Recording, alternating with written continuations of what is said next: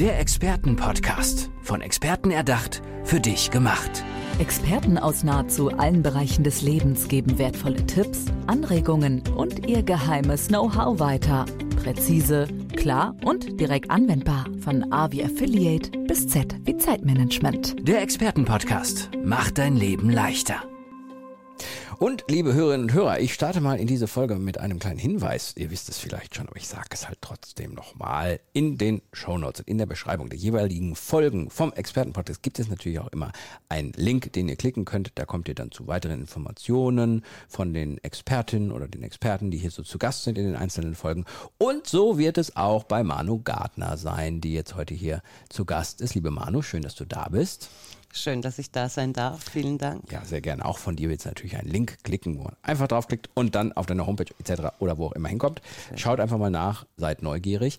Manu, erzähl aber doch mal ein bisschen vielleicht, was man da so, wenn man auf diesen Link klicken würde, was man da so finden würde an ja. Themen und von dir. Wenn man auf diesen Link klickt, dann findet man die Arbeit, die ich mache, nämlich ich führe Menschen in ein seelengerechtes Leben.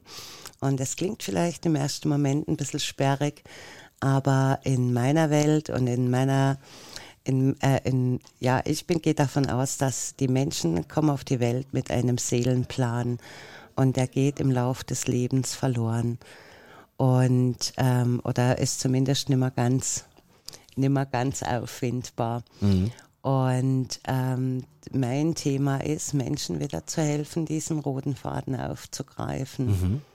Jetzt hast du was erwähnt, was bestimmt bei manchen Menschen so ein bisschen Skepsis hervorruft. Ich glaube, das ist etwas, mit dem du leben musst, dass es Menschen gibt. Du hast jetzt jemanden dir gegenüber, der nicht so ist, weil ich bin immer, ich bin immer erstmal für alles offen, solange es nicht weh tut, sage ich immer. Ähm, aber wie gehst du damit um, dass manche diese Welt vielleicht noch nicht sehen, sie nicht sehen wollen oder sie sehen und sagen, ja, das ist was für mich. Also wie gehst du überhaupt damit um, weil es wird wahrscheinlich eher Variante 1 und 2 häufig sein. Ja, ich finde es total gut, wenn Menschen skeptisch sind, weil es gibt genügend Leute, die irgendwas erzählen. Es liegt ja dann an mir, in den Menschen das zu wecken, dass sie ein Vertrauen gewinnen, dass sie spüren, aha, das hat eine Resonanz mhm.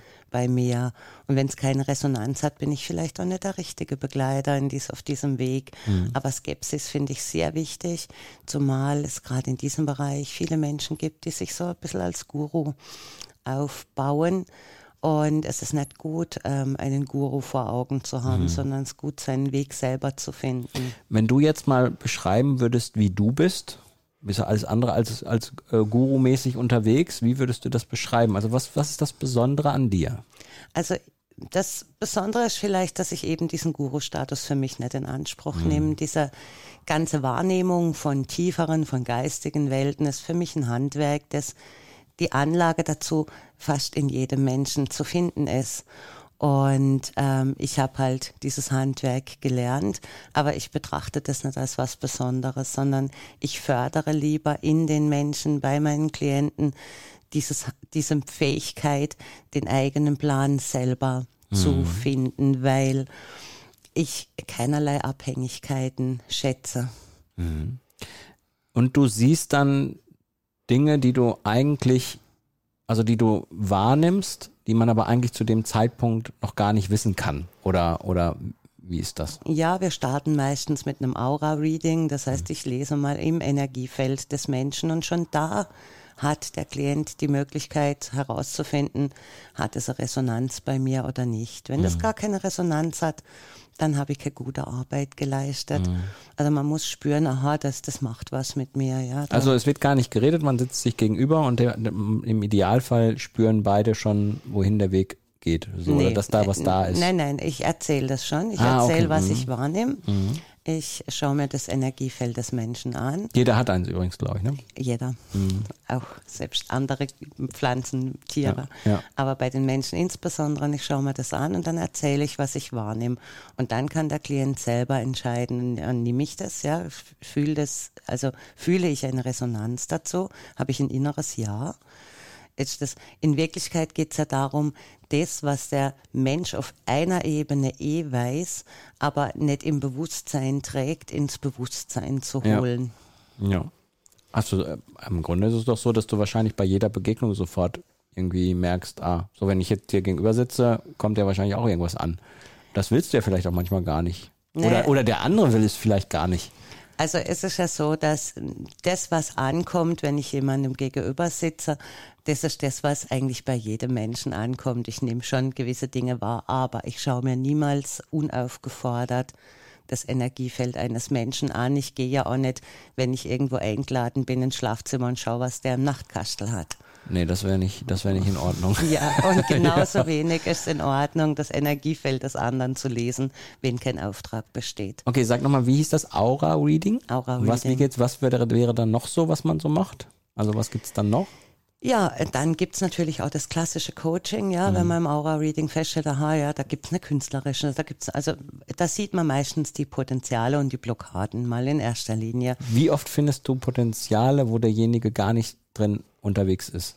Ist das immer so? Also, oder? Ja, in 90, Pro- äh, 70 bis 90 Prozent okay, der okay. Fälle. Ja, das habe ich mir gedacht, dass man, Ja, weil, weil ganz vieles geht halt im Lauf des Lebens verschütt. Mhm. Einfach weil man in diese Sachzwänge hineinkommt, Mhm. was man halt so zu tun hat. Und das ist auch ganz in Ordnung.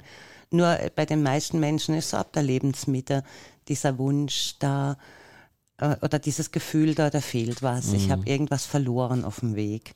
Und dann sind wir wieder gemeinsam auf der Suche. Okay, also das wäre dann das Coaching, dass man dann da die verschiedenen, Genau. verschiedenen Aspekte beleuchtet. Genau, dann, dann kann man, also da gibt's von mir dann Videokurse, es gibt Coachings, es gibt Gruppen.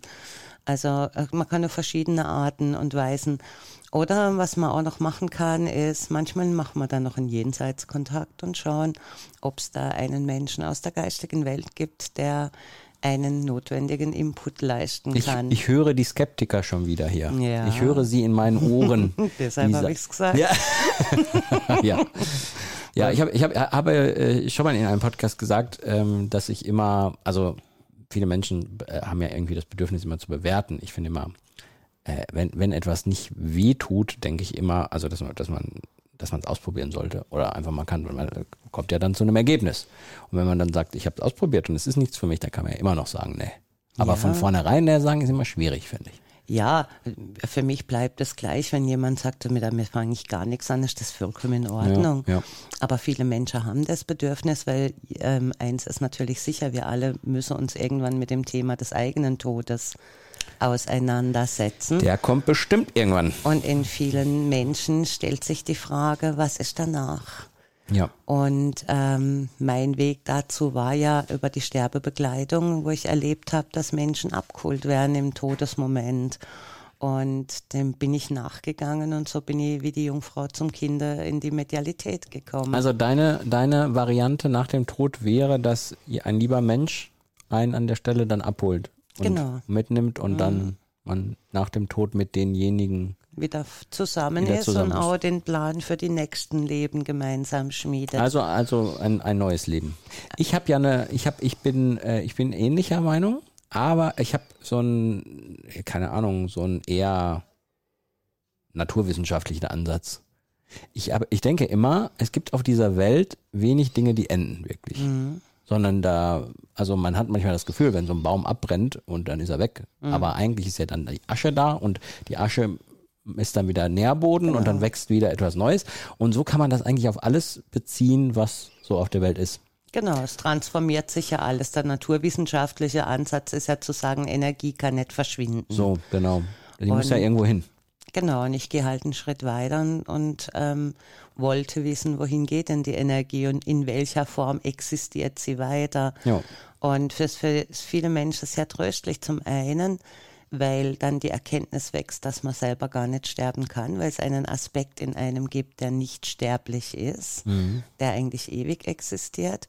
Und was noch viel wichtiger ist für viele Menschen, ist die Tatsache, dass man niemanden verlieren kann. Und das meine ich mit, das tut ja nicht weh. Ja. Also das ist doch eigentlich schön. Ja. Und, und wenn es am Ende nicht richtig ist, dann ist halt nicht richtig. Und wenn es am Naja. Ende doch richtig ist, dann ist es richtig so. Ne? Also es tut, es ist, Dieses nicht richtig, ähm, das können wir ausräumen dadurch, weil ähm, was ich betreibe, ist Evidential Mediumship, das heißt beweisführende Medialität. ah, okay. Das heißt, ich muss den Verstorbenen so genau beschreiben und muss Dinge aus seinem Leben beschreiben, dass derjenige, der mir gegenüber sitzt, der Klient sagt, ah, das ist eindeutig Ah. dieser oder jener Mensch. Ah, ja, okay. so sind wir in England getrimmt. Okay. Wie sind wir jetzt eigentlich nochmal auf den Tod gekommen? Ähm, weil es, weil du, es, weil es du nach beinhaltet. den Wegen gefragt weil es, hast. ja, genau, weil es das beinhaltet, ja, ne, wahrscheinlich. Das gehört oft auch zum Weg des Seelenplans dazu, Ja. weil die Menschen aus der geistigen Welt ja einen viel größeren Überblick haben über auch unser Erdenleben und auch noch Anteil daran nehmen und Ja. manchmal einen heißen Tipp haben. Wirst du manchmal müde? Müde. Ja, also ich meine jetzt nicht im Sinne von, du hattest einen anstrengenden Tag und willst ins Bett, sondern eher so, das stelle ich mir anstrengend vor. Nee, das ist irgendwie, für mich ist das sehr belebend, weil ich arbeite, es ist schon anstrengende Arbeit, weil ich arbeite gleichzeitig in zwei Welten, aber es ist auch unglaublich schön, weil es immer, weil immer Heilung geschieht dabei. Und da bekomme ich auch so mein, mein Tröpfchen ab davon. Hm. Das heißt, wenn andere, wenn man anderen da etwas ermöglicht, dann ist es natürlich auch immer für einen selber was Tolles. Ja, das ist Ja. einfach auch sehr erhebend. Im Englischen gibt es das schöne Wort uplifting. Mhm. Ähm, wir haben da erhebend ist immer so mit Pathos behaftet, Mhm. ja, aber es, es fühlt sich so an, ja. Gut, sehr spannend. Wenn man jetzt ähm, mit dir Kontakt aufnehmen möchte, auf konventionelle äh, Art und Weise durch Klicks auf Links etc., äh, findet man da von dir im Internet was oder was, Ja. was soll man eingeben? Oder? Meine Webseite ist manugardner.com, also Manu mit OU. Ja. Und ähm, da gibt's Kontaktformulare, Ja. da gibt's eine E-Mail-Adresse. Der äh, angesprochene Link vom Anfang, liebe Hörerinnen und Hörer, den ihr klicken könnt. Liebe Manu, es war ein tolles Gespräch. Vielen Dank dafür. Ich danke Allen dir. Skeptikern sagen wir, ja, es ist gut, dass es euch gibt, aber vielleicht könnt ihr es ja trotzdem mal ausprobieren. Und für alle, die es interessiert, einfach mal auf den Link klicken. Ja? Ich Vielen danke Dank. dir. War sehr schön. Macht's gut. Bis zum nächsten Mal. Ciao, ciao. Der Expertenpodcast. Von Experten erdacht, für dich gemacht. Wertvolle Tipps, Anregungen und ihr geheimes Know-how. Präzise, klar und direkt anwendbar. Der Expertenpodcast macht dein Leben leichter.